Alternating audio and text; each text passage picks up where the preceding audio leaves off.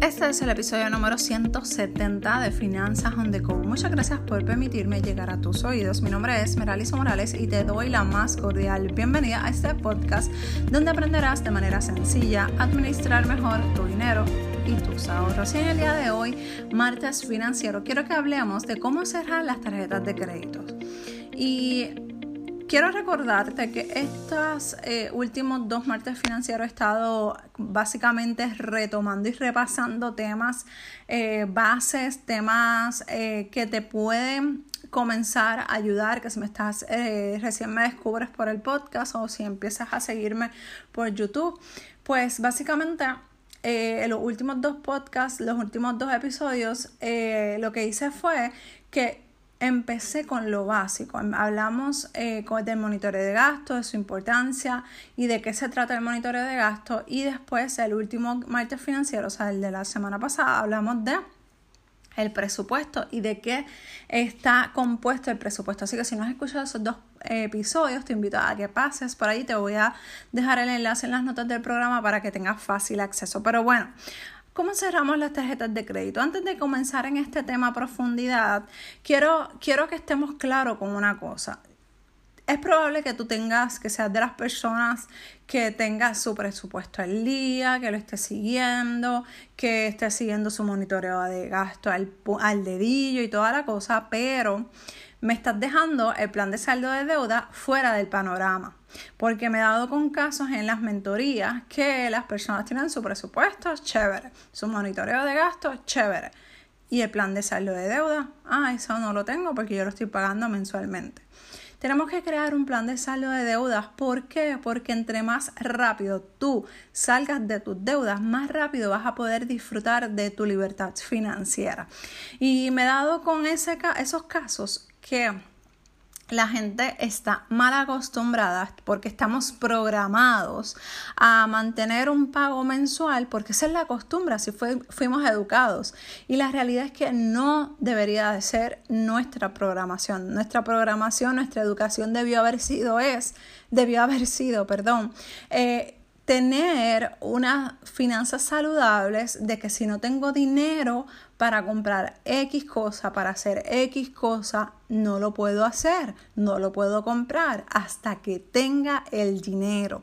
Sin embargo, nos programaron y nos educaron por conveniencia a este tipo de, productos que eh, los bancos han sacado, como los créditos, para beneficio de ellos, porque ahí es donde realmente el banco, las instituciones financieras hacen su riqueza con los intereses que tú les regalas, con las propiedades que, te, que le quitan a la gente para, por, por falta de pago. Entonces, por eso es que los bancos crean esta dependencia a la gente, para que cualquier cosa que tú dejes de pagar, o te daño el crédito y tú por miedo de que no te dañen el crédito sigues pagando, pagando, pagando o si me dejas de pagar la hipoteca o, el auto, pues yo te embargo o te retengo esa propiedad.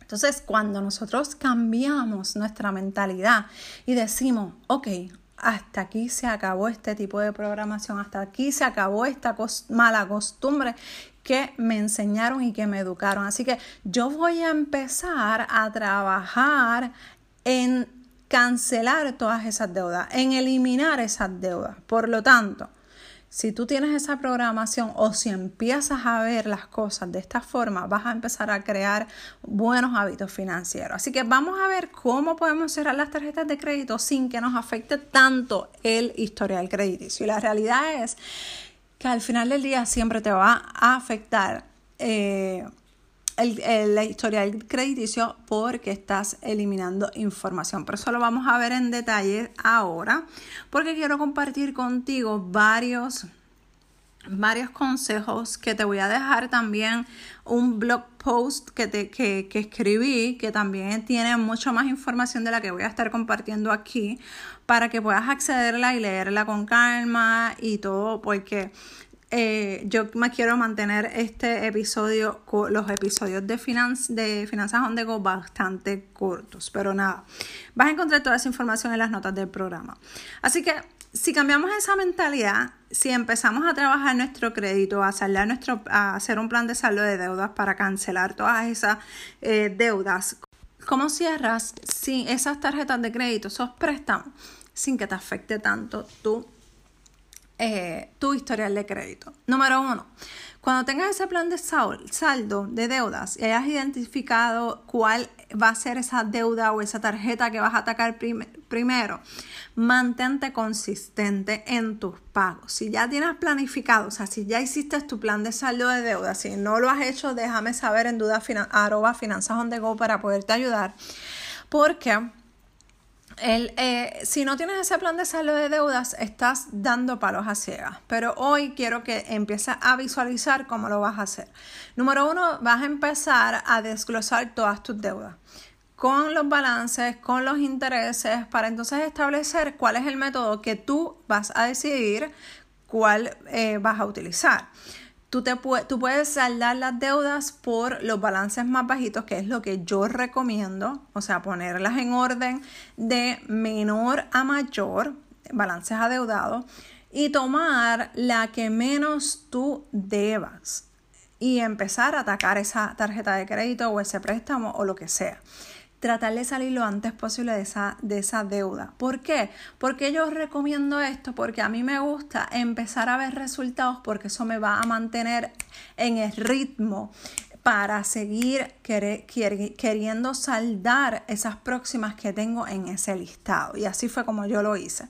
Yo, lo que mi esposo y yo nos sentamos, desglosamos todas nuestras deudas, empezamos por la más bajita para que cuando la saldara dijera, wow, lo logré, pude hacerlo. Y entonces me movía a la próxima deuda. Ahora, tienes otra opción. Desglosar, hacer el mismo desglose, pero organizarlas por los porcientos, desde el más alto hasta el más bajo.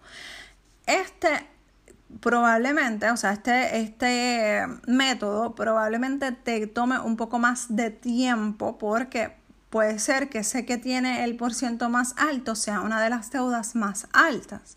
Así que el beneficio de este en particular, tomar este método como, escoger este método como saldo de deudas, puede que entonces te ahorres más dinero porque vas a salir de las deudas más caras. Eso sí, tienes que estar presente que tienes que ser súper consistente, no importa el tiempo que te tome hacer este saldo de deudas, ¿ok?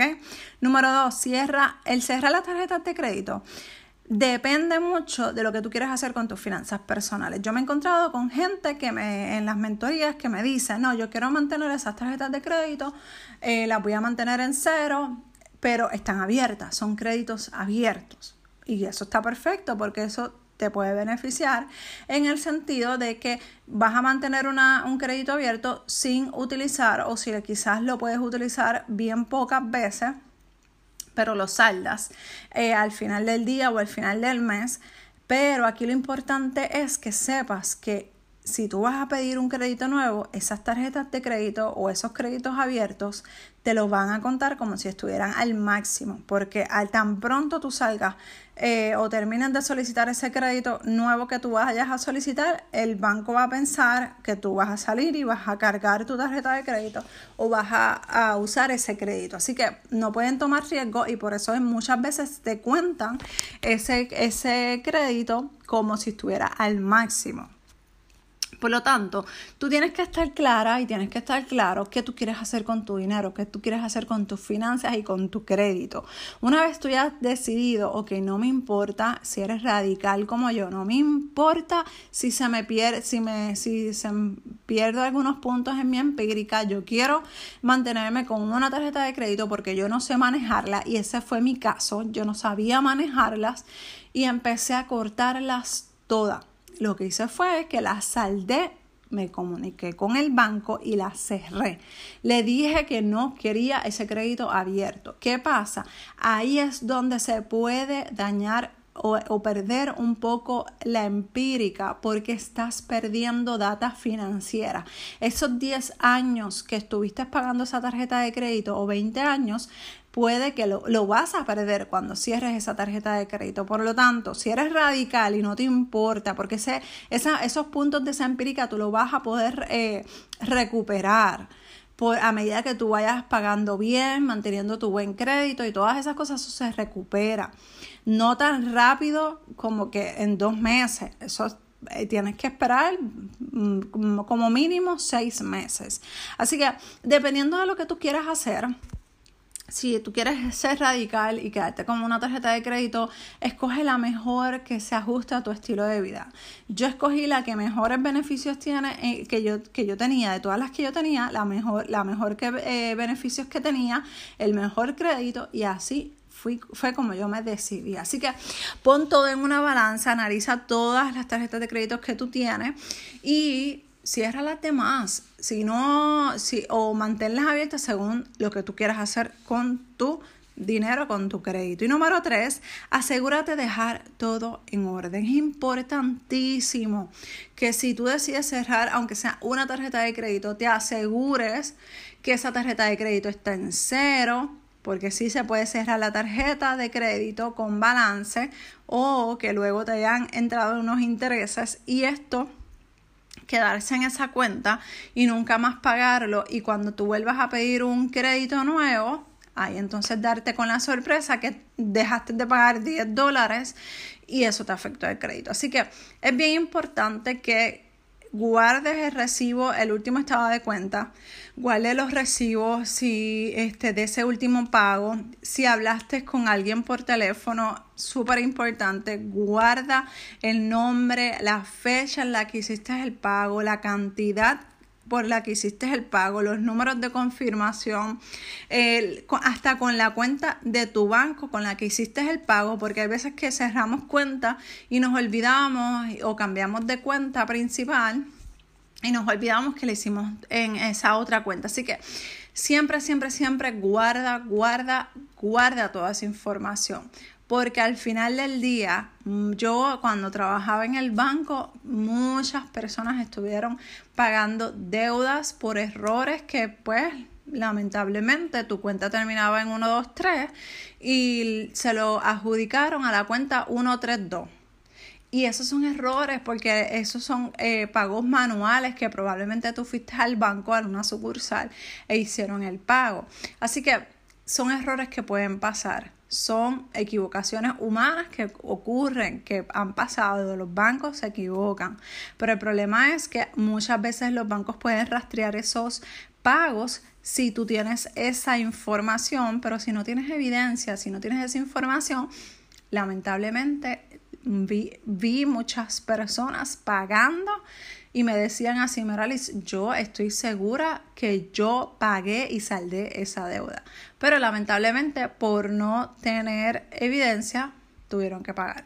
Por lo tanto, guarda toda esa evidencia, es, es para ti porque es, eh, esa es tu, tu base y cualquier cosa que pase ya tú sabes que pues ah, tienes esa información.